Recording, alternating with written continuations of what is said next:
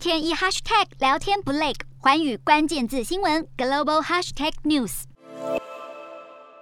菲律宾总统大选即将登场，在现任总统杜特地卸任之前，美国博隆资产管理公司近日是完成收购位于苏比克湾的韩进造船厂。对此，菲律宾驻美大使表示，这项协议可以深化非美关系，保护菲律宾和整个区域的利益。好，进一步来了解，韩进造船厂面向西菲律宾海，能够为迅速扩张的舰队提供理想港口。而其实当时也有几家中国公司表达有兴趣收购韩进造船厂，但菲律宾、中国在南海存在主权争议，因此未能成功收购。而针对这一次的收购案，菲律宾外交部长表示，菲美两国的海军将共用造船厂基地，这也是菲美关系七十五年来最大合作案的签订。